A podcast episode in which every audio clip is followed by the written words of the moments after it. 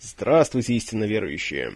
Это длинный дубль номер 171, а я Киномен, подкастер, которому не нужны препараты. Сегодня Джереми Реннер наглядно доказывает, что он не Мэтт Деймон в фильме «Эволюция Борна» 2012 года выпуска.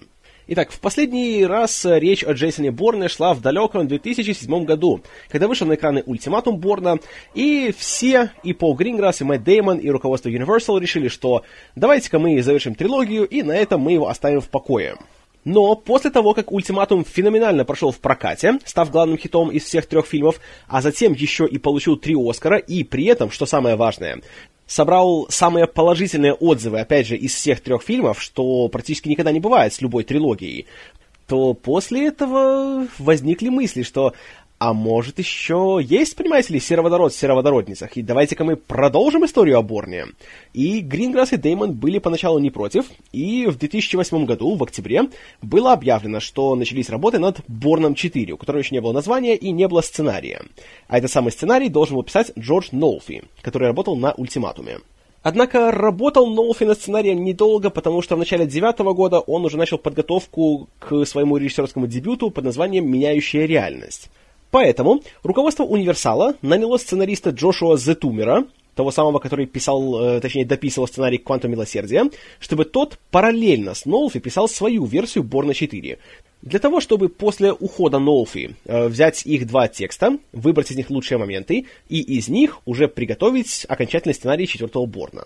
Это и произошло в августе 2009 года, после того, как Нолфи э, покинул проект, чтобы уже э, вплотную заняться меняющими реальность, съемки которых начались в сентябре того же года.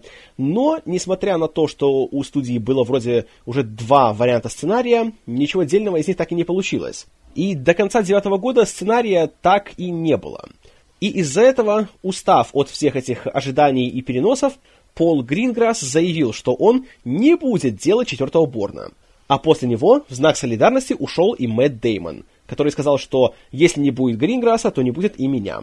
Но руководство студии было непреклонно в своих желаниях и решило, что проект должен жить. А для того, чтобы он жил, они обратились к человеку, который стоял у истоков Барнианы, к Тони Гилрою который, как помните, был не то чтобы доволен совместной работой с Полом Гринграссом и э, написал только одну версию сценария «Ультиматума» перед тем, как покинуть всю франшизу. И в этот раз, по его словам, он согласился работать над сценарием только когда узнал, что Гринграсса и Деймона здесь уже не будет. И теперь у него будет полная свобода творчества. И эта свобода привела его к идее о том, что а давайте мы не будем брать Джейсона Борна, а давайте просто расширим вселенную этого фильма. Ведь Борн был не единственным суперубийцей, которого тренировали в ЦРУ. И давайте посмотрим на то, как его действия отразились на всех остальных. Эта идея понравилась начальству студии, она понравилась продюсерам Фрэнку Маршалу и Патрику Краули, а также двум новым продюсерам, которые к ним присоединились. Бену Смиту и Джеффри Уайнеру. Последние двое с Борном связаны очень даже тесно, потому что, во-первых, они оба работают в компании Captivate, которая участвовала в финансировании последних двух фильмов о Борне, а Джеффри Уайнер так и вовсе является распорядителем, э, скажем так, э, имущества Роберта Ладлома. И именно после получения добра от него пишутся новые романы и снимаются новые фильмы. В общем, идея Тони Гилроя пришла всем по вкусу, и в помощь он к себе еще подрядил своего брата, Дэна, с которым писал сценарий. Тут, вероятно, у вас возникнет вопрос, что же за такое, понимаете ли, кумовство? Пришел Гилрой, притянул своего брата, а затем еще и подрядил своего другого брата, Джона, чтобы тот стал режиссером монтажа на фильме. Э, объяснение этому очень простое. В седьмом году Тони Гилрой снял свой режиссерский дебют «Майкл Клейтон», который прошел настолько хорошо, что получил 7 номинаций на Оскар. Причем сам Гилрой был представлен в двух, как режиссер и как сценарист. Это дало ему, можно сказать, карт-бланш на универсале, благодаря чему он там снял свой второй фильм, ничего личного, и э, студия была заинтересована в том, чтобы держать такого, понимаете ли, уважаемого и э, успешного человека у себя в конюшне. Вот поэтому они пошли ему полностью навстречу и позволили ему сюда пригласить практически всю съемочную группу со своих предыдущих двух фильмов. В частности, оператора-постановщика Роберта Элсвита, который, как помните, еще снимал фильмы Пола Томаса Андерсона, художника-постановщика Кевина Томпсона, э, режиссера монтажа Джона Гилроя, как я уже говорил, а также композитора Джеймса Ньютона Хауарда. И в итоге получилось так, что от старого коллектива Борна остался, можно считать, только что один более-менее важный человек. Режиссер второй съемочной группы и постановщик трюков Дэн Брэдли. Таким образом, в октябре 2010 года было официально объявлено, что новый фильм будет называться в оригинале «Наследие Борна», у нас его обозвали «Эволюцией Борна», а Тони Гилрой будет не только сценаристом, но еще и режиссером фильма. И как только было объявлено, что Мэтт Деймон не вернется, а с ним не вернется и Джейсон Борн, тут же сразу пресса стала обсасывать всякие детали насчет кастинга. И назывались всякие разные имена кандидатов на главную роль, и они были очень разными, очень э, порой неожиданными. И, как это всегда бывает с такими проектами, в прессе назывались практически имена всех работающих на сегодняшний день актеров от 25 до 40 лет. И в этой связи также были новости о том, что у Гилроя с руководством Universal э, есть небольшой конфликт. Потому что он хотел взять на главную роль актера менее известного, но более внушительного, э, вроде Джоэла Эджертона или Оскара Айзека, а студия хотела, чтобы главную роль потянул кто-нибудь, кто будет чуть более, скажем так, эм, приемлем для массового зрителя. И они настаивали на ком-то более э, молодом и привлекательном, вроде Тейлора Кича или Гаррета Хедланда. А в определенный момент даже ходили слухи, что Шая Лабаф рассматривался на главную роль. Слава богу, это были лишь слухи. В итоге Гилрой и студия нашли компромисс в лице Джереми Реннера – у которого как раз за предыдущий год начался большой подъем в карьере после успеха «Повелителя бури», и тут уже его стали все расхватывать. Ему дали роль в Торе и подписали его на роль в «Мстителях». Он уже начал к тому времени э, работать над «Миссией неуполнимой 4», и в целом спрос на него значительно вырос. Поэтому это удовлетворяло как студию, у которой была потенциальная большая звезда, так и режиссера, у которого был э, хороший такой внушительный атлетичный актер и официально о его участии было объявлено в апреле 2011 года. А в последующие месяцы, в течение лета, к нему присоединились еще как старая гвардия в лице Джон Аллен, Дэвида Стрэтерна и Альберта Финни, так и относительно новички в лице Рэйчел Вайс и Эдварда Нортона. Таким образом, собрав свою веселую компанию и дописав сценарий, съемочная группа отправилась на съемки, которые начались в сентябре 2011 года. Начались они в Южной Корее, в городе Сеуле, куда костяк съемочной группы отправился для съемок некоторых натурных сцен. И снимались они, среди прочего, в том самом районе Гангнам, о котором в прошлом году все уже много чего услышали. А после этого весь творческий коллектив фильма перебрался в Нью-Йорк, где в течение трех месяцев проводились интерьерные съемки на павильонах в районе Куинс. Что довольно непривычный вариант, потому что обычно все павильонные съемки проводятся в Лос-Анджелесе, но тут Тони Гиллори решил немножко пойти против стандарта. И за эти 12 недель были сняты все сцены, которые происходят в помещениях в течение первых двух третей фильма. А вот в декабре съемочная группа отправилась в город Келгари, что находится в провинции Альберта в Канаде. И там, на заснеженной натуре, снималась первая треть фильма, в которой товарищ Реннер пристал во всей красе. И здесь работа шла очень даже насыщенно. Особенно весело всем было снимать сцену, в которой э, главный герой, Аарон Кросс в исполнении Реннера, выныривает из ледяной воды в Аляске. Ну, в Келгари вода была тоже ледяной, поэтому Реннеру пришлось э, очень даже неплохо, так сказать, закалиться в этом плане. И специально для того, чтобы он э, не испытал страшную гипотермию, возле водоема, из которого он э, выныривал, во-первых, стояла джакузи, нагретая, что пар валил во все стороны, а во-вторых, дежурила рядом с ним еще четыре медика, на случай, чтобы у него ничего не случилось. Слава богу, не случилось. Здесь же снимались сцены между Реннером и героем Оскара Айзека, который, напомню, также в свое время претендовал на роль Аарона Кросса. И для этого специально была построена изба, в которой э, находится агент э, номер три, которого играет э, Айзек, и ее же затем красочно перед камерой взорвали. Поэтому то, что мы видим на экране, это все вживую, никакой компьютерной графики. А вот где пришлось немножко использовать компьютерную графику, так это в сценах, где Кросс сталкивается с волками потому что все-таки э, волки не настолько хорошо поддаются тренировке, чтобы можно было человека спокойно пускать в сцены, где он с ними дерется, где они на него нападают, где они его кусают. Поэтому сцены с волками для фильма снимали э, из э, трех частей. Э, сначала были настоящие дрессированные животные для самых безопасных кадров. Затем использовались аниматронические модели уже для моментов, когда актеру или его дублеру приходилось вступать в прямой контакт. А затем с помощью компьютерной графики две половины склеивались так, что получалась одна бесшовная картинка. Но на съемках в соснеженной Канаде испытания съемочной группы не завершились. И в январе коллектив фильма переместился в диаметрально противоположный регион, Юго-Восточную Азию, где до начала съемок Тони Гилрой, Фрэнк Маршалл и Патрик Краули рассматривали три э, возможных места съемок. Город Хошимин во Вьетнаме, город Джакарта в Индонезии и город Манила на Филиппинах. Победил последний вариант по той простой причине, что там уже за последние три десятилетия снималась куча американских фильмов, по большей части посвященных войне во Вьетнаме, такие как «Взвод», «Апокалипсис сегодня» и «Рожденный 4 июля». И благодаря этому в городе уже была создана полноценная инфраструктура для съемки художественных фильмов, и это как раз было наибольшим плюсом по сравнению с другими э, вариантами.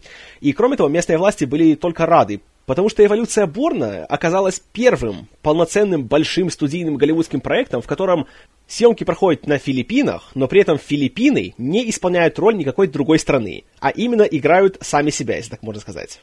Здесь особенно попотеть пришлось Дэну Брэдли, потому что по сценарию здесь в финале происходила большая погоня на мотоциклах, и для него это вызывало проблему, потому что мотоциклы — это как раз такое транспортное средство, где очень трудно прятать дублеров, и где нужно будет делать крупные планы, и нужно показывать своих актеров. Актеров садить на мотоциклы — это крайне небезопасно. Э, тут, конечно, ему очень помогло то, что Джереми Реннер в реальной жизни, кроме э, съемок в кино, еще сам увлекается э, ездой на мотоцикле, поэтому в плане рассекания по филиппинским улицам и выполнения некоторых простейших трюков он сам очень даже хорошо сработал, поэтому э, не пришлось потом на компьютере заменять лицо дублера лицом Реннера.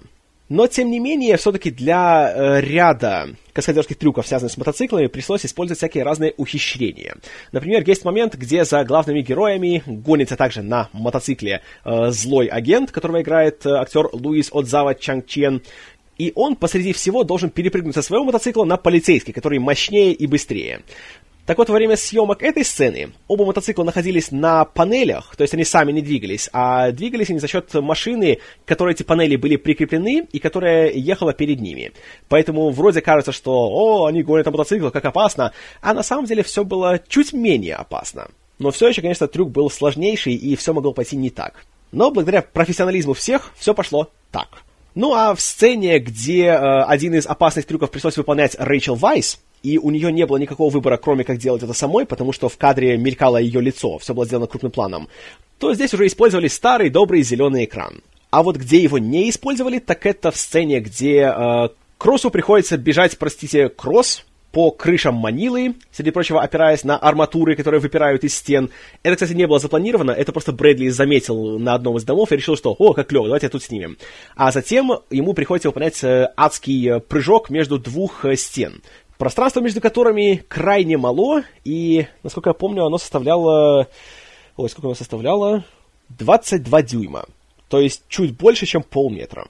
Это уже все выполнялось на месте и вживую. Причем для того, чтобы э, высота прыжка была чуть больше, э, создателям фильма даже пришлось немножко достроить одну из стен, чтобы получилось э, более высокое падение. За постановку этого трюка, кстати, отвечал уже не Брэдли, а Крис О'Хара, который на первых трех фильмах работал дублером Мэтта Деймона. А что касается съемок еще одного крутого каскадерского трюка, при котором э, Реннер и Вайс сидят на мотоцикле, и он, э, чтобы обойти гигантскую толпу, спускается по ступенькам, э, ставя свой мотоцикл на перила, то это снималось уже с применением кучи тросов, э, которые цеплялись и к мотоциклу, и к обоим актерам. А сам трюк выполнял не Джереми Реннер, а его дублер, мотоциклист мирового класса Жан-Пьер Гой. И он же также выполнял другие, самые опасные трюки с мотоциклом. В общем и целом, к середине февраля 2012 года съемки были завершены. А в прокат фильм вышел по традиции фильмов о Борне в августе 2012 года. И весьма трудно сказать, что его ждал теплый прием.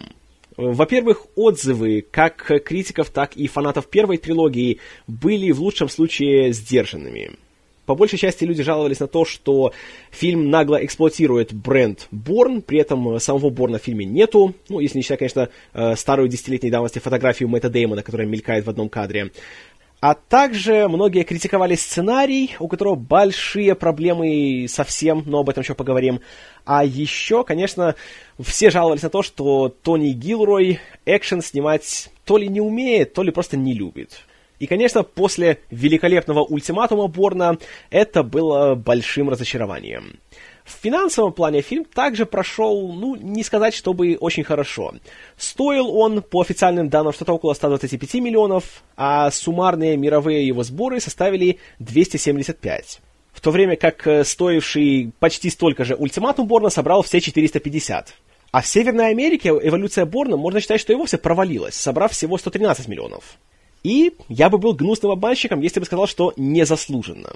Потому что самое главное, что фильм доказал нам, так это, во-первых, то, какими же молодцами были Даг Лайман и Пол Гринграсс, что они брали сценарии Гилроя и переделывали их, чтобы сделать из них что-то хорошее и впечатляющее и толковое. А второе это то, что Тони Гилрой в корне не понял, за что люди любят фильмы о Джейсоне Борне.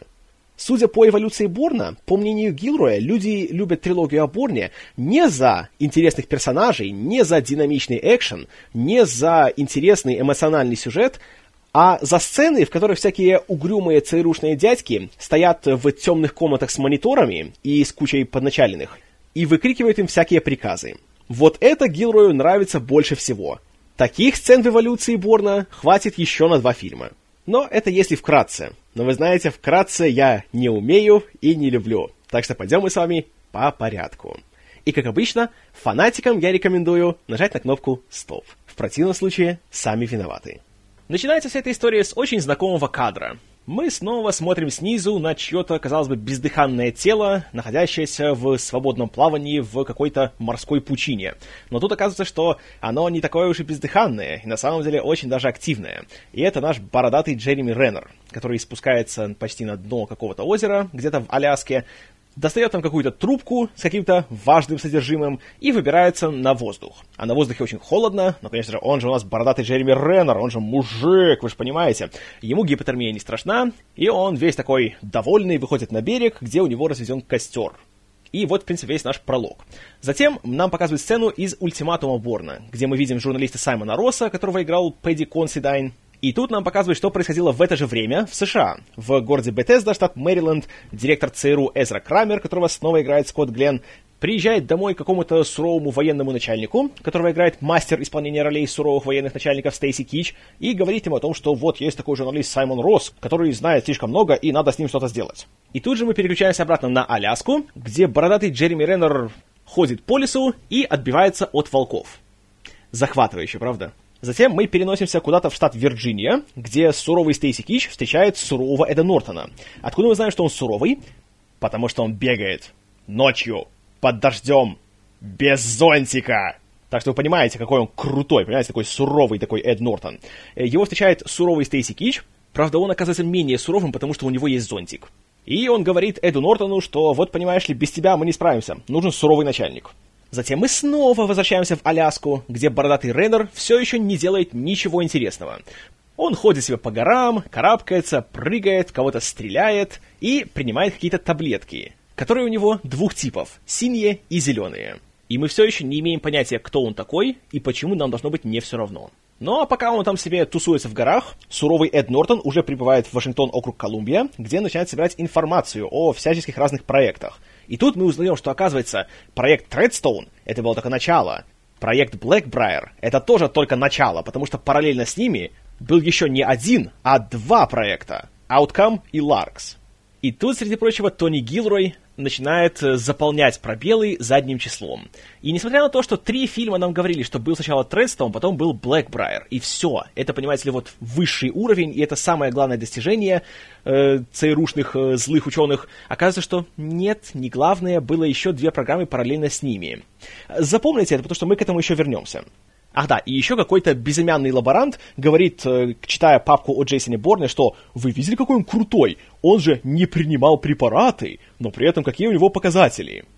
Э, да, заполняем пробелы. Вот Тони Гилрой, я не знаю почему, он еще в первом фильме ввел эту идиотскую идею про таблетки-стимуляторы, которые принимал Клайв Оуэн, и он рассказывал, что это все из-за таблеток, такие эти страшные головные боли, это то, чем нас пичкают. То есть, по всей логике, получалось, что Борн тоже их принимал. А вот теперь нам говорят, что, вы знаете, немножко замести свои следы, прикрыть свой хвост. Нам говорят, что нет-нет, Борн был, понимаете ли, особенным. Он не принимал таблетки. Почему? Потому что Тони Гилрою нужно заполнить пробелы. Правда, Эду Нортону совершенно все равно, потому что он весь такой суровый, и он только отчитывает этого безымянного лаборанта.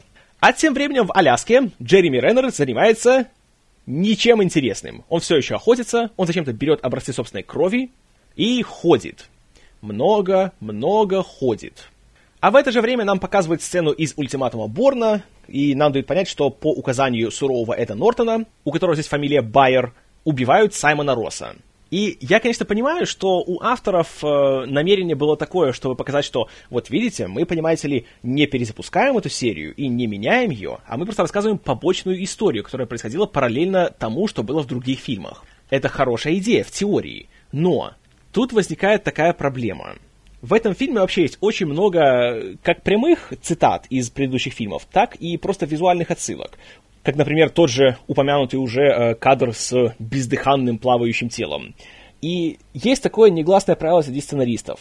Не вставляй в свой фильм отсылки к другим фильмам, если твоя работа при этом хотя бы не на том же уровне. А в идеале, если она не лучше, чем то, что ты цитируешь. В противном случае зритель будет смотреть и думать, ой, слушайте, какой был хороший тот фильм. Блин, вот бы лучше я сейчас его смотрел, а не эту тягомотину. И, к сожалению, в случае с эволюцией Борна происходит именно эта ситуация. Когда смотришь на все эти отсылки к фильмам о Джейсоне Борне, то думаешь, черт побери, какими же классными были эти три фильма. Они были такими оригинальными, бодрыми, динамичными, в меру жесткими, в меру эмоциональными. А тут, с одной стороны, суровые дядьки сидят в кабинетах и эм, являются суровыми, а с другой стороны, мутный Джереми Реннер ходит и ничего не делает. И когда здесь нам показывают кадры э, смерти Саймона Росса, то сразу вспоминаешь, какой же классной была сцена на вокзале Ватерлоо в ультиматуме Борна. И понимаешь, что уже прошло N минут фильма «Эволюция Борна», а до сих пор фильм так тебе ничего не дал, что ты можешь запомнить, или, по крайней мере, что ты можешь как-то э, ощутить, как-то насладиться чем-то. И пока что все удовольствие, которое ты получаешь, это только от воспоминаний предыдущих фильмов. Это уже не хорошее начало. Но я отвлекаюсь. Чтобы как-то разнообразить происходящее, мы переносимся в лабораторию фармацевтической компании Sterisin Морланта, где работает доктор Марта Шеринг, которую играет Рэйчел Вайс. Она приезжает к себе на работу вместе со своим коллегой, который играет Желко Иванек, и больше ничего не делает. А мы снова возвращаемся к Джереми Реннеру, который все еще в этих долбанных горах. И снова карабкается, снова прыгает, и все еще ничего не делает. Ну ладно, вы скажете мне, что ладно, пусть он ничего не делает, но, по крайней мере, он же прыгает с одной горы на другую. Это же круто, это же, черт побери, каскадерский трюк, захватывающе, да, оригинально. В теории, да. Но проблема в том, что Тони Гилрой, я не знаю, то ли он не умеет, то ли он не хочет уметь снимать э, экшн-сцены, потому что в них нету суровых дядек и мониторов и не на кого кричать. Но даже этот самый, казалось бы, крутой, несовместимый с жизнью прыжок с одной горы на другой, который выполняет Реннер, который должен, знаете, вызвать отвисание челюсти, он так снят и смонтирован, что сидишь, понимаешь, что ну, блин, его смонтировали из трех разных дублей. И видно, что он на тросе просто подпрыгнул, и его словили где нужно, и никакой опасности тут не чувствуешь. И опять вспоминаешь, какой был классный прыжок дублера Мэтта Деймона в «Ультиматуме», когда он прыгал с одного здания в окно другого. И все было сделано одним непрерывным дублем, и это смотришь и хватаешься за голову от того, насколько это все тебя вот поражает, просто дух захватывает. Тут все какое-то медленное, почти сонное. Как, в принципе, и сам Джереми Реннер. У него вообще, я должен сказать, что после «Повелителя бури» мне казалось, что вот, да, ура, наконец зажглась его звезда, теперь у него будет э, все как надо, после многих лет прозябания на втором плане во всяких там второсортных фильмах. И теперь у него будет главная роль, значит, теперь он будет супер классным актером. Но проблема в том, что он теперь в этих своих главных ролях, по сути, спит на ногах. Что взять «Мстителей», что «Миссию невыполнима», двоеточие «Протокол Фантом», что вот здесь, что э, вышедший в этом году э, «Охотники на ведьм», во всех фильмах у него одно выражение лица, и выражение лица полностью безразличное. Да, он ходит, да, он бегает, но при этом видно, что ему гораздо интереснее подумать, на что он потратит свой гонорар, чем как-то передать всю гамму эмоций своего героя. Но пока он там себе лазит и прыгает, мы снова возвращаемся к суровым дядькам Стейси Кичу и Эду Нортону. Они видят на YouTube какое-то старое видео, где появляется э, Скотт Гленн вместе с Альбертом Финни. И они решают, что вот, понимаете ли, пресса сейчас будет все вынюхивать, поэтому нужно что сделать? Нужно закрыть программу Outcome. Почему именно Outcome, а не Blackbriar, не объясняется. Затем мы снова возвращаемся на Аляску, где мутный Джереми Реннер наконец-то хоть что-то делает. Он достигает какой-то избушки, где его находит Оскар Айзек, который является другим агентом Outcome. Как его зовут, мы не знаем. Даже в титрах его просто называют Outcome 3. И вот забавная такая история получилась. Э, в своем комментарии к фильму Тони Гилрой рассказывал, что Оскар Айзек его безумно впечатлил на прослушиваниях, и он даже хотел, чтобы именно он сыграл главную роль. и говорит, что даже он дошел до уже финальных стадий почти до утверждения актера, но тут начальство Универсала ему сказало, что нет, понимаете ли, Оскара Айзека никто не знает, благо, что на тот момент он снялся только что в, в роли второго плана в запрещенном приеме, прости господи, и в также небольшой роли второго плана в Драйве. Но, конечно, в обоих фильмах его едва ли много людей смогло запомнить. И герой, по собственным словам, испытывая некое такое э, чувство вины, решил, что пусть Айзек все-таки как-то появится в фильме. И поэтому он решил ему доверить, цитирую, крайне важную роль этого агента. Она такая важная, что у него даже имени нету. Но к вопросу об именах, тут мы узнаем, что у бородатого мудного Джереми Реннера тоже оно есть, и его зовут Аарон. И, наконец-то, в этот момент наш главный герой начинает говорить. Потому что все свои предыдущие сцены он провел в практически полном молчании. Но, знаете, после того, как он начинает говорить, начинаешь хотеть, чтобы лучше он снова замолчал. Потому что все его разговоры сводятся только к одной вещи. У тебя есть препараты? У меня закончились препараты. Дай препаратов, а? У тебя есть препараты? Ну, честное слово, ну что тебе, жалко препаратов? Дай препаратов. При том, что у него-то на самом деле его эти волшебные колеса есть. И он спрятал просто э, упаковочку с ними у себя где-то в ботинке. И просто ему захотелось еще, да, Дайте таблеток от жадности, да побольше, побольше!» В общем, вдвоем они идут в избушку, где находится Оскар Айзек. Реннер, э, простите, Аарон отдает ему свои образцы крови, и они сидят и начинают как бы говорить. Правда, говорят они опять ни о чем, и Айзек почему-то какой-то очень подозрительный. Ну и ко всему прочему мы узнаем, что это все место является гигантским полигоном для обучения агентов Outcome и для прохождения всяческих разных физических испытаний. Но это все не важно, потому что Аарону нужны препараты. Вообще, э, он столько раз его говорит, что можно сделать алкогольную игру. Если вы на протяжении фильма будете делать глоток чего-нибудь алкогольного каждый раз, когда э, Джереми Реннер говорит слово «препараты», то к концу фильма у вас будет цирроз. Примечание. Создатели длинного дубля не несут никакой ответственности за возможный ущерб вашему здоровью, причиненный вследствие алкогольных игр. Но проблема даже не в том, что он все время говорит о препаратах, а проблема в том, что у нас нет ни одной причины, относиться к этому без безразличия.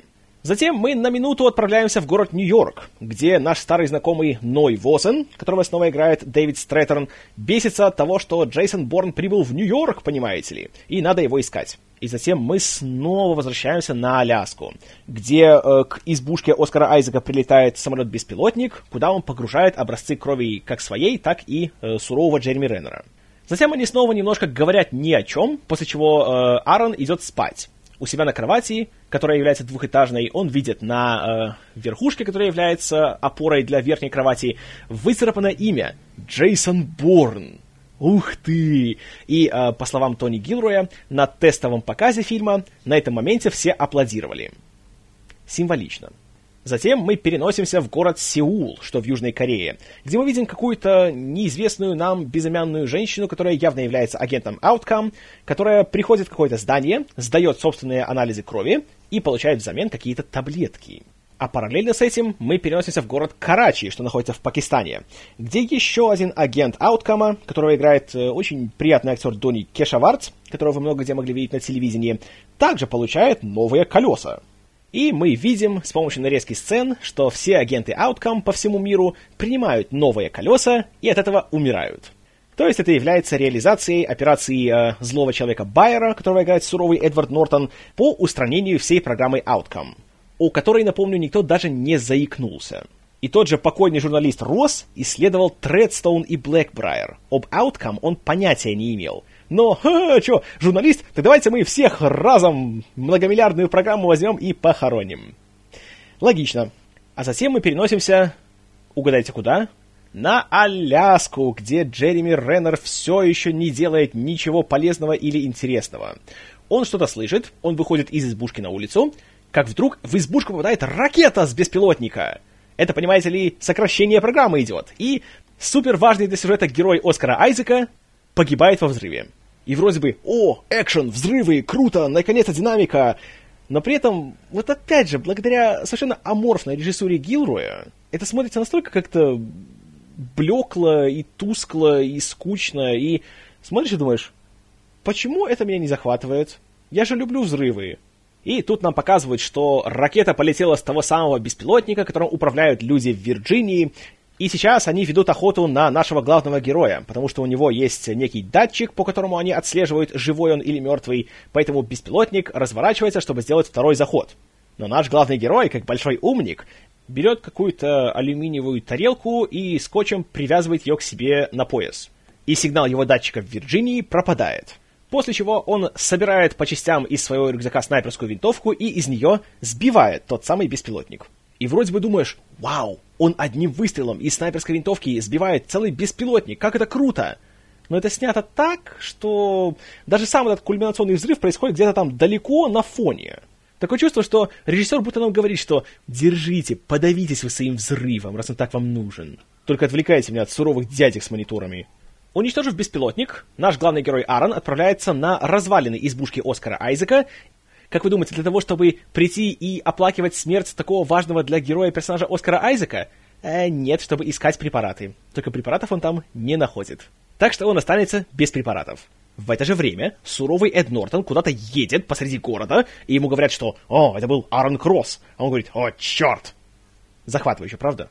А этот наш Аарон Кросс находит какую-то еще меньшую избушку с инструментами, и там вырезает у себя из тела свой датчик, по которому его все будут выслеживать. Также он быстренько делает супер ловушку для волка, с которым недавно еще только дрался в лицо, получая Лем Нисон, и он делает на себе надрез, чтобы привлечь его кровью, затем он его схватывает и засовывает свой датчик ему в рот, а затем его отпускает, чтобы, понимаете ли, наши злые ЦРУшники убили волка и думали, что они убивают Кросса. Какой хороший главный герой. Он убивает животных. Молодец. В общем, ЦРУшники считают, что они уничтожили Кросса и таким образом вздыхают с облегчением. И вот проблема. Все, по-хорошему на этом фильм должен закончиться, потому что нашего главного героя больше никто не пытается убить. Он свободен, пусть делает все, что захочет. Но тут остается еще полтора часа фильма. Но я снова отвлекаюсь. В общем, все думают, что Аарон Кросс мертв, и тут ни с того ни с сего у злого Байера, он же суровый Эд Нортон, начинаются воспоминания о том, что он раньше уже работал вместе с Кроссом, которые не говорят нам абсолютно ничего ни о чем. Но Кросс это сейчас наименьшая из причин для волнения у сурового Эда Нортона и его товарищей, потому что есть наша старая знакомая Памела Лэнди, которую снова играет Джон Аллен, которая начинает делать шум и которая обнародовала информацию о проекте Тредстоун и проекте Blackbriar, и теперь, понимаете ли, будет большая разборка. Но перед этим мы снова переносимся в лабораторию, где работают Рэйчел Вайс и Желко Иванек. И последний, ни с того ни с сего, без какой-либо причины и какого-либо пускового момента, превращается в терминатора, запирает все двери, достает пистолет и начинает убивать своих коллег по работе. Убивает всех, кроме Рэйчел Вайс, а затем убивает себя. И в рецензиях все, что я читал на фильм, все говорили, что да, вот эта сцена, она такая жуткая, она такая страшная, тут Гилрой, конечно, молодец, так все напряженно сделал. Я не знаю, что там кто нашел напряженного. Я всю сцену только сделал и думал, почему он это делает? Что его заставило это делать? Ведь он же колеса не принимает. Ему никто не звонил, не подавал никаких сигналов, никаких знаков, он не принимал никаких препаратов. Просто ни с того ни с сего берет и идет убивает всех людей. Но нам дают понять, что, мол, это на самом деле часть общего плана по заметанию всех следов. Но хотя бы объясните мне, что заставляет его заметать эти следы. Только что он был таким, знаете, спокойным и безвредным, таким добрым Желко Иваныком, а тут вдруг за секунду становится желконатором. Простите, не верю ни на секунду. В общем, злой Желко Иванок всех убивает, кроме Рэйчел Вайс, а мы снова возвращаемся на Аляску, где товарищ Кросс крадет самолет и летит в менее заснеженные регионы США. По пути он вспоминает, как он сам проходил обследование у доктора Шеринг, она же Рэйчел Вайс, и при этом с ней всячески заигрывал. Заигрывал он с ней, говоря по-русски. Серьезно, в оригинальной звуковой дорожке фильма Джереми Реннер пытается говорить по-русски. И это не то чтобы смешно, это просто вызывает недоумение. Что двигает героем, когда он пытается очаровать э, своего врача, говоря с ним по-русски? А процесс очень простой. Просто во время съемок этой сцены между дублей Тони Гилрой просто сказал Реннеру, «Слышь, вот тебе реплика на русском, скажи ее». И все. Ну а когда Кросс перестает ностальгировать, он прибывает в город Чикаго, где быстро находит себе в тайнике кучу денег, фальшивые документы и крадет машину. Затем замечает, что колеса у него закончились. А доктор Шеринг, вся потрясенная и получившая психические травмы, находится у себя дома, в штате Мэриленд.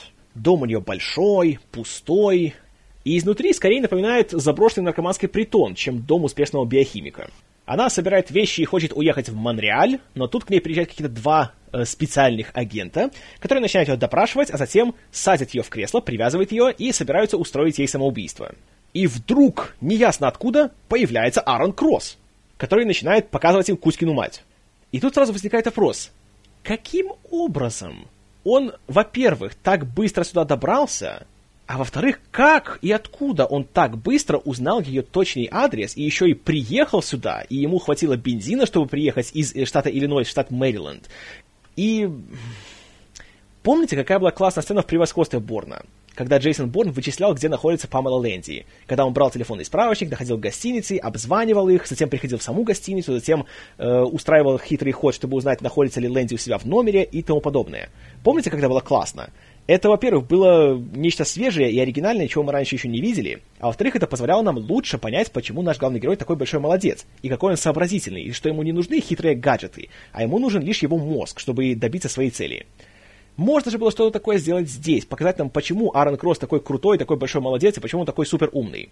Но зачем, если можно просто взять и появиться в этом доме, без всяких причин и объяснений? В общем, по мере всех этих больших разборок Кросс прячется в подвале. В подвале он находит огнетушитель, с помощью которого он собирается устранить одного из агентов. Тот агент спускается в подвал, и Кросс старается втихаря сделать из него суперприспособление. На манер того, как э, Джейсон Борн защищался с помощью подручных предметов, также Аарон Кросс собирается использовать огнетушитель в защитных целях. Что он делает? Он его раскручивает, он снимает его этот э, распылитель, затем берет откуда-то гвоздь, э, завалявшийся, вставляет его в огнетушитель, и затем, когда агент приходит, он использует огнетушитель как гвоздомет, чтобы пустить ему гвоздь в руку. А затем начинает с ним еще долго драться. И вот вопрос. Каким, собственно, образом эта сцена должна мне показать, что Аарон Кросс супер умный большой молодец? Он тратит время на то, чтобы разобрать огнетушитель и сделать из него гвоздомет, который даже не убивает того агента, а только временно его останавливает, и потом все равно нужно с ним еще долго драться. Это нерациональная трата времени. Когда Джейсон Борн использовал ручку или журнал или книгу, чтобы победить своих противников, он это делал, потому что нужно было в кратчайшее время найти какое-то средство защиты и как-то себя, что называется, не дать в обиду. И это было абсолютно естественно и смотрелось классно и эффектно. Здесь же Блин, было бы эффектнее взять огнетушитель в руки, стать возле э, входа и просто забить этого агента огнетушителем по лицу. Было бы быстрее, тише и эффективнее. Но нет, надо вот сидеть и еще разбирать его, и чтобы не делать никакого шума, чтобы никто, не дай бог, не заметил его. Маразм. Вот что еще веселее. Тони Гилрой признается, что как только прочитал эту сцену в сценарии, и когда ее сняли, он подумал, что это был полный бред, что это никому не понравится, что это вообще какая-то глупость, зачем они это делали. Но потом, когда они склепали трейлер фильма, показали его тестовой аудитории, на этом моменте все аплодировали! Поэтому давайте мы ставим его фильм. Поэтому сцену было решено, несмотря на всю ее бредовость и на то, что даже режиссеру она не понравилась, оставить в фильме. И этот момент, он в очередной раз подчеркивает, что Тони Гилрой понятия не имеет, во-первых, как делать фильм из вселенной Джейсона Борна, а во-вторых, почему люди любят эти фильмы. Можно сделать вывод, что, по его мнению, люди любят фильмы о Джейсоне Борне не потому, что он такой классный, сообразительный, находчивый герой, который э, может выпутаться из любой ситуации, а, наверное, их любят потому, что там Мэтт Деймон кого-то бил ручкой, книгой и журналом. Ну ладно, завалив этого злого агента, Кросс выбирается на улицу, и вот тут, отдам должное фильму, получился хоть один, но все-таки впечатляющий кадр. Когда он э, в одном, казалось бы, непрерывном дубле выбирается из подвала на улицу, затем забирается на стенку, запрыгивает на крышу, затем э, камера следит за ним, когда он забегает в окно, он э, забирается внутрь дома и, не теряя ни секунды, стреляет в еще одного агента. Вот смотришь и думаешь, вау, круто, один сплошной дубль без склеек, с таким вот трюком. Как они это сделали? И думаю, что неужели действительно Реннер взял, так вот запрыгнул на крышу, без всяких там тросов, без страховки, без ничего, и они все это сделали. И признаюсь, по первому просмотре я даже думал, что так и было. Я подумал, что мало ли, Реннер человек атлетичный, то может он действительно так и сделал. А на самом деле все очень хитро, очень грамотно замаскировано. Тут есть монтажная склейка. Часть снимали на натуре в Канаде, а часть уже на павильоне в Нью-Йорке. И обратите внимание, что когда Реннер забирается на крышу, вдруг на половину экрана появляется солнечный блик. Этот блик не настоящий, он компьютерный. И он здесь для того, чтобы замаскировать склейку между одной сценой, снятой на одной точке континента, и второй сценой, снятой в совершенно другой точке континента. И просто в конце, вот с помощью этого блика, э, этот шов скрывается, и получается иллюзия того, что это один большой непрерывный дубль. Получилось классно. Тут не дать не взять, тут я признаю. Молодцы, и Роберт Элсвит, и мастера по спецэффектам, и Джон Гилрой, хоть здесь, хотя в целом фильм смонтирован бездарно, но здесь вот поработали на славу. Хорошо, Кросс забирается в дом, всех бьет, стреляет, в общем, устраняет всех злых агентов. Вроде все, доктор Шеринг спасена, какой он молодец, большой герой, да, правда? Наверное, он хотел ее спасти, потому что он ее вспомнил, и он каким-то образом узнал, что ее собираются убить, и у него к ней большие симпатии, да? Так ведь? Эм, да, насчет этого. Э, он к ней приходит, и вместо того, чтобы спросить, все ли с ней в порядке, и сказать, кто он такой, и зачем он здесь, он сразу спрашивает, препараты есть? В этом доме есть препараты, а? Препараты, мне нужны препараты, где препараты? Она в панике, в истерике, в шоке. Ее в течение одних суток дважды пытались жестоко убить. Но нет, самое главное, это где препараты, да. Какой хороший, положительный главный герой. Как я ему симпатизирую, черт побери. Но она ему говорит, что их в доме нету, и она вообще не знает, как их добыть, потому что она просто делала анализы, она здесь ни при чем. Он на нее за это злится, но, понимая, что сейчас приедут другие люди, они сжигают дом и уезжают. Они куда-то едут, и по дороге она спрашивает, как он ее нашел. Он говорит, а как ты думаешь? И все, вот все объяснение. Нет, расскажите, как он ее нашел, потому что я не знаю, я хочу узнать. И затем, когда он начинает ее пилить своими вопросами про препараты, когда она ему не дает ничего полезного, потому что она, простите, в истерике, в шоке, и она реально ничего не знает. Он ей говорит фразу, которая окончательно ставит на нем крест, как на хорошем главном герое. Он говорит буквально, «Мой план — дождаться следующего, кого они отправят, чтобы тебя убить. Может, он поможет мне». Напомните, просто, почему я должен симпатизировать этому герою и хотеть, чтобы все у него получилось? Ах да, и еще Кросс ей говорит, что, понимаете ли, ЦРУшники закрывают всю программу. Откуда он это узнал с такой точной достоверностью? Когда он успел провести какое-либо расследование? Но нет, он все знает, потому что он главный герой. Ну и в процессе также он все еще на нее кричит, он ее оскорбляет, он нападает на нее, и в целом относится к ней как к заложнице. Она, наконец, говорит ему, что если он хочет получить себе препараты, то ему нужно отправиться в город Манила, что на Филиппинах, где находится фабрика по производству тех самых заветных волшебных колес. Кроме того, она говорит, что зеленые таблетки ему больше не нужны, потому что у него в организме есть какая-то био штука, которую ему вживили, поэтому теперь эффект зеленых таблеток у него перманентный. Надо теперь то же самое сделать для синих. В общем, они планируют поездку на Филиппины. А в это же время суровый Эд Нортон и его товарищи узнают, что доктора Шеринг уже нету. Поэтому Нортон продолжает быть суровым и кричит всякие злые приказы дядькам, которые сидят рядом с мониторами. А мы снова возвращаемся к нашим двум главным как бы героям в их убежище. И в нем, среди прочего, наш главный герой Аарон Кросс показывает доктору Шеринг, что на самом-то деле он был солдатом, которого звали Кеннет Китсом. И он пошел в эту программу для того, чтобы ему промыли мозги, и он стал Аароном Кроссом. Секундочку. То есть он прошел промывку мозгов у доктора Хирша, которого играет Альберт Фини. Ему присвоили новое имя, новую жизнь, заставили забыть обо всем, что было, но при этом он идеально помнит, кем он был раньше. Может, конечно, я тупой, но, по-моему, весь смысл промывки мозгов в том, чтобы твой субъект не смог потом вспомнить, кем он был раньше, и смог выполнять то, что ты ему говоришь, и то, что ты ему навязал. Нет? Получается, что нет. И Кросс он кросс просто потому, что вот так ему сказали, и все. Но он помнит, что на самом деле он китсом.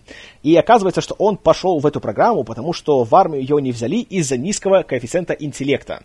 А волшебные колеса позволяют ему стать не только сильным, но еще и умным. И он хочет таким же остаться. Поэтому ему нужны препараты.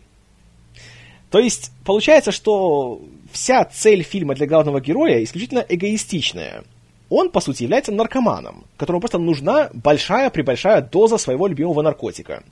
И это гигантский промах со стороны сценаристов и режиссера по совместительству. Наш главный герой здесь является убийцей. И больше никем. Ему платят за то, чтобы он просто убивал людей, без разбору и без всякого сожаления.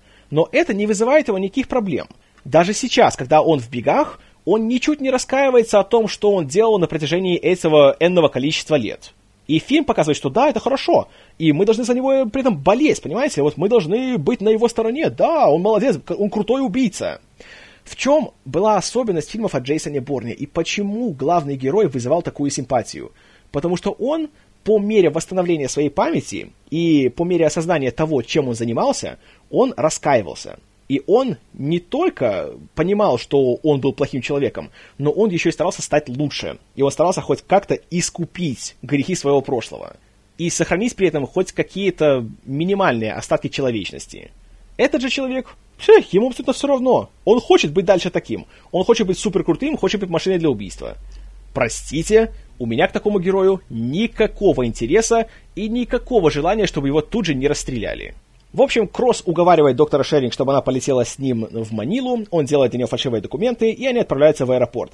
Тем временем по телевидению показывает репортаж о том, что идут поиски Джейсона Борна, и Джейсон Борн появляется в виде фотографии десятилетней давности. И эта фотография вызывает больше положительных эмоций, чем весь фильм. И только сейчас, только в этот момент, когда остается уже меньше часа до конца этого фильма, который идет почти два с половиной часа, люди Нортона наконец догадываются, что оказывается, Кросс жив! Надо бы его тоже поискать! Но, конечно, Кросс, он же такой крутой чел, он всех обставляет, и они спокойненько себе улетают на Филиппины. Прибыв в Манилу, Кросс и Шеринг отправляются на ту самую фармацевтическую фабрику, и там напряженно ходят по всяким коридорам, пока не забираются в подвал. А в это же время Нортон стоит, смотрит в мониторы и кричит приказы, как захватывающе. Шеринг вводит в организм Кросса какую-то гадость, которая, по идее, должна его сделать лучше, умнее и сильнее. Но в это же время начальник фабрики получает звонок о незваных гостях и отправляет охрану, чтобы они с ними разобрались. Что делает Кросс? Он, конечно же, сворачивает шеи охранникам. То есть он хладнокровно убивает людей, которые просто делали свою работу и не были частью никакого заговора и не собирались его убивать. Да, очень положительный герой. И опять же вспомним, кого убивал Джейсон Борн. Только тех, кто старался убить его. А полицейских, охранников и прочих э, обычных граждан он в худшем случае вырубал, а в большинстве случаев просто убегал от них. Ну, ладно. В общем, Кросс и Шеринг убегают с фабрики, э, Кросс стреляет повсюду, начинается паника, они убегают на улицу и скрываются. А Нортон в этот момент решает, что пора бы, понимаете ли, ввести кого-то посерьезнее в эту историю. И он отправляет в Манилу агента программы Larks, которая, по очень удачному совпадению, все еще активна. И они отправляют агента, которого играет Луис Отзава Чанг Чен, и он появляется только сейчас. И вызывает он, опять же, только безразличие. Потому что, ну вот снова, я знаю, я вас уже достал этими сравнениями, но смотрите первые три фильма о Джейсоне Борне. Все его противники появлялись как минимум в середине фильма. Появляется Клайв Оуэн в первом фильме, появляется Карл Урбан во втором, появляется Эдгар Рамирес в третьем. Мы знали, кто они такие, мы знали, почему они опасны, и мы опасались и в чем-то даже предвкушали встречу их с Борном в конце. Тут же Гилрой явно просто решил, что Блин, полтора часа фильма от меня требует, чтобы он с кем-то подрался. Щит, что делать? Ай, давайте еще какого-нибудь агента припишем, пусть он с ним позерется. Также, что особенно веселит. Нам говорят, что Ларкс — это следующий эволюционный шаг, это такая отличная программа, такая продвинутая, это круче, чем и Тредстоун, и Блэкбрайер, и Аутком вместе взятые. И при этом она в это время была активна. Параллельно всем остальным. Если она такая крутая, зачем было параллельно с ней вбухивать неизвестные суммы денег в три программы, которые они сами знают, что являются хуже по качеству. А затем, что Тони Гилрою нужно было высосать из пальца еще одного злодея. Но вернемся в Манилу. Кросс и Шеринг убегают с фабрики и скрываются в городе. Правда, у Кросса из-за введенной ему биологической страшной культуры начинаются всякие галлюцинации, припадки, жар и в целом очень плохое состояние. Он вспоминает о том, как он пришел в программу, как доктор Хирш его перепрограммировал. И мы видим то же самое, что мы видели в ультиматуме Борна. И абсолютно ничего нового не узнаем. Поэтому эти сцены просто занимают время и никакой пользы в себе не несут. При этом доктор Шеринг, хотя она впервые находится в Маниле, она не знает местного языка, она напугана, она в истерике, ее за последние сутки пытались дважды, а теперь уже даже трижды либо убить, либо схватить, а затем убить. Она легко договаривается с какой-то местной жительницей, чтобы э, ей сдали комнату на ночь. Да, правдоподобно. В общем, Кросс отлеживается, и организм его перестраивается.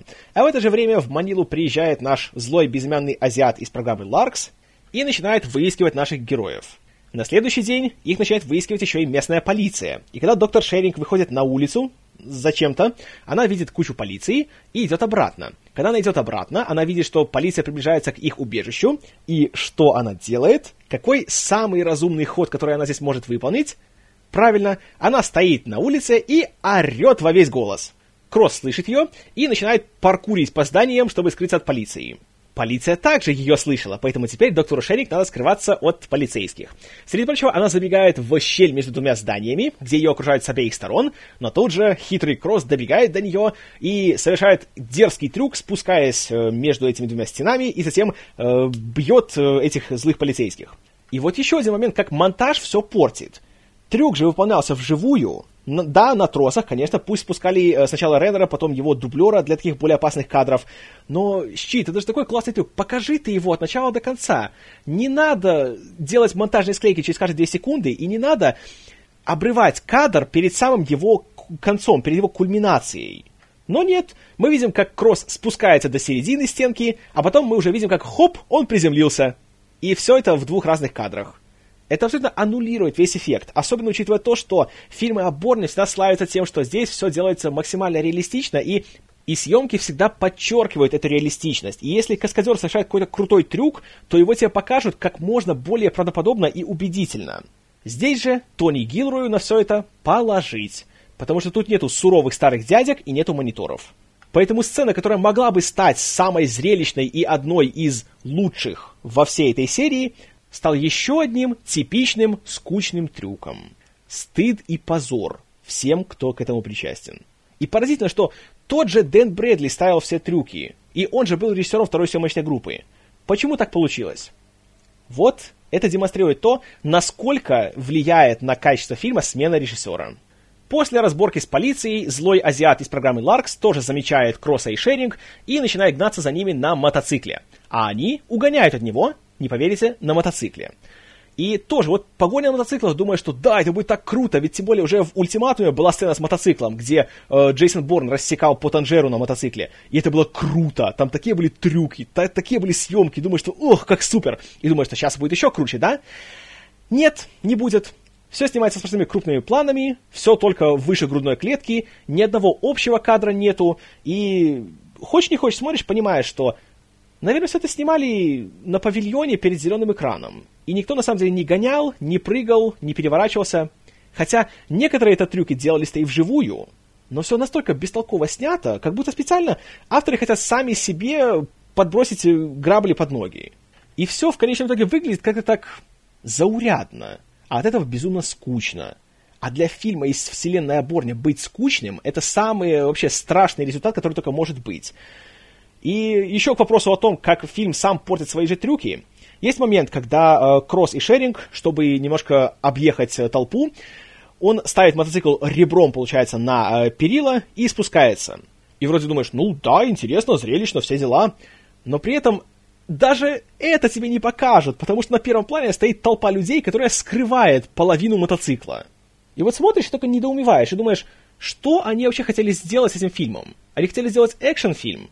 И у них не получилось. Хотели сделать суровый триллер? Не получилось. Хотели сделать политическую драму? Не получилось.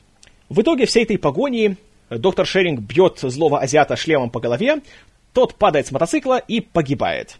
А наша главная пара пробирается на какой-то рыбацкий корабль и уговаривает владельца, чтобы он их куда-то увез. Куда? Мы не знаем. Тем временем в Нью-Йорке берутся показания у Памелы Лэнди и Ноя Восона по поводу информации, которую Лэнди и Борн обнародовали в ультиматуме. И помните, как мы думали в ультиматуме, что «О, классно! Точка поставлена! Получайте, сволочи! Вот, понимаете ли, мы вам отомстили, мы вас всех разоблачили, теперь вам всем грозит страшная тюрьма и гореть вам всем в аду!» Помните? Так вот, Гилрой говорит, что э, нет, на самом деле никакой точки здесь нету. И все, что они делали, и тот факт, что они рисковали жизнью, чтобы разоблачить этот страшный заговор, это все было впустую. И теперь мы узнаем, что на самом деле еще будет долгое разбирательство, кто прав, а кто не прав. И, скорее всего, Лэнди окажется в дураках. Спасибо, братья Гилрои.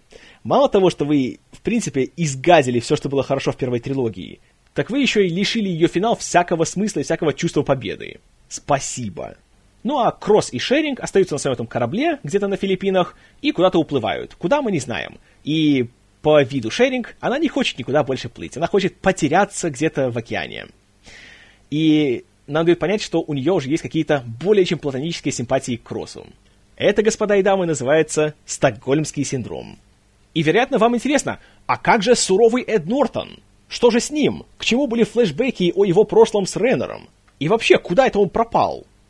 Вот хороший вопрос. У этого фильма нет конца. Здесь ничего не заканчивается. Здесь нет конца разбирательством э, Воссона и Лэнди. Здесь нет завершения конфликту между Кроссом и Байером. Здесь нету конца всему этому гигантскому заговору. Здесь просто фильм просто о том, как э, Аарон Кросс взял себе в заложницы доктора Шеринг. Они поехали на Филиппины. Там ему вкололи какую-то гадость в организм. И все. Да, какая глубокая, интересная, психологичная, философская история. И однозначно, ее необходимо было рассказывать в течение 135 минут. Ну вот просто меньше никак нельзя было. Этот фильм – провал по всем статьям. В нем нету ни интересной истории, ни симпатичных персонажей, ни хорошего экшена. По всем направлениям получился грандиозный недобор. Ну. И в конечном итоге фильм «Эволюция Борна» просто пустая трата двух с лишним часов своей жизни. Не рекомендую никому. Три балла из десяти. Спасибо за внимание. С вами был Киномен, и пять лет я провел на необитаемом острове лишь с одной целью — выжить.